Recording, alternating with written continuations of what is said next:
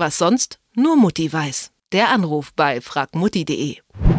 Besuch ist ja eine schöne Sache, ne? Wenn der durch beherztes Gestikulieren aber das Rotweinglas vom Tisch fegt und das sich auf dem hellen Teppich ergießt, wird die Freundschaft schon mal auf die Probe gestellt.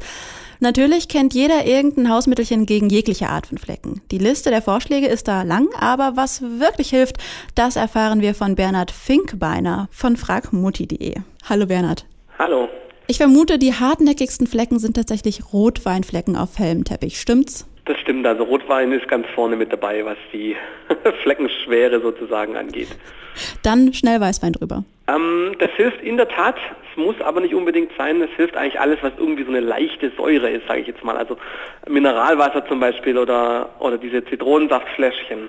Ähm, weil das knackt eben diese Farbstoffe in dem Rotwein. Wichtig dabei ist, dass man eben nicht den Fleck reinreibt, sondern versucht mit viel äh, Wasser, sage ich jetzt mal, den Fleck rauszuschwemmen und rauszutupfen. Wichtig ist, dass man nicht zu starke Säure verwendet, also jetzt irgendwie Essig oder sowas, das ist dann auch wieder nicht gut. Dann ist die ganze Sache eben zu stark und das verursacht dann hinterher auch wieder Flecken. Und ähm, da muss man dann mehrere Schritte anwenden oder reicht es, wenn man einmal da den Rotweinfleck bearbeitet? Also es kann schon eine Weile dauern, bis man so einen Fleck wirklich draußen hat. Also da sollte man sich auch ein bisschen Zeit nehmen, um den Fleck zu entfernen. Und da kann es schon sein, dass man dann vielleicht ein, zwei, drei Wiederholungen braucht. Du hast ja gerade schon gesagt, Säure kann ein großes Problem sein, wenn man jetzt irgendwie beobachtet, wie die Katze gerade aufs Laminat pinkelt. Oder man lässt eine Essigflasche fallen. Was kann man denn da machen? Also auf jeden Fall sollte man den Fleck so schnell wie möglich eben aufwischen und versuchen zu entfernen, damit eben die Säure so wenig äh, Möglichkeit hat wie möglich, da irgendwie einzudringen oder Verätzungen zu äh, verursachen. Beim Parkett ist es dann so, wenn es da doch zu spät ist, da bleibt einem dann leider nichts anderes übrig, als mit ganz, ganz, ganz feiner Stahlwolle oder mit so ganz feinem Schmirgelpapier ähm, die Lackschicht abzuschmirgeln und danach muss eben diese Stelle dann wieder versiegelt werden.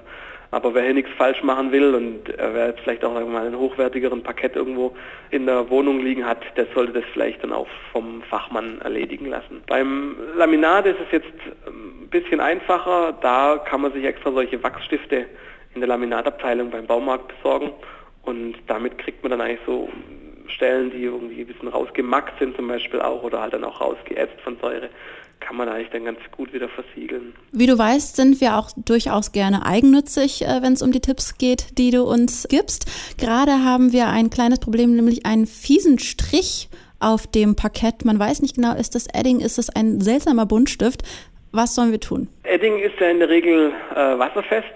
Da hilft dann normalerweise äh, Spiritus. Also ein bisschen Spiritus auf den Lappen drauf und dann vorsichtig den Eddingstrich wegmachen.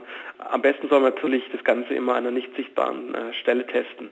Äh, alternativ, was auch immer sehr gut funktioniert, das kann ich aus eigener Erfahrung sagen, bei meinen Töchtern, die doch auch gerne mal öfters mal was vollsudeln, gibt auch diese Zauberschwämme. Mit denen kriegt man so Flecken von der Stifte in der Regel auch sehr, sehr gut weg. Es gibt ja auch so Elektrogeräte, die irgendwie so eine Mischung aus Kercher und Staubsauger sein sollen. Können die was oder ist das eine absolute Abzocke?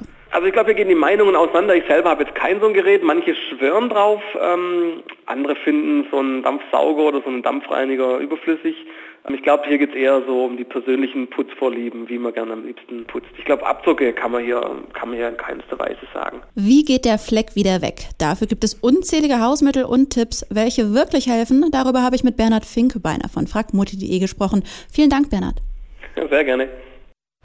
Was sonst nur Mutti weiß. Der Anruf bei fragmutti.de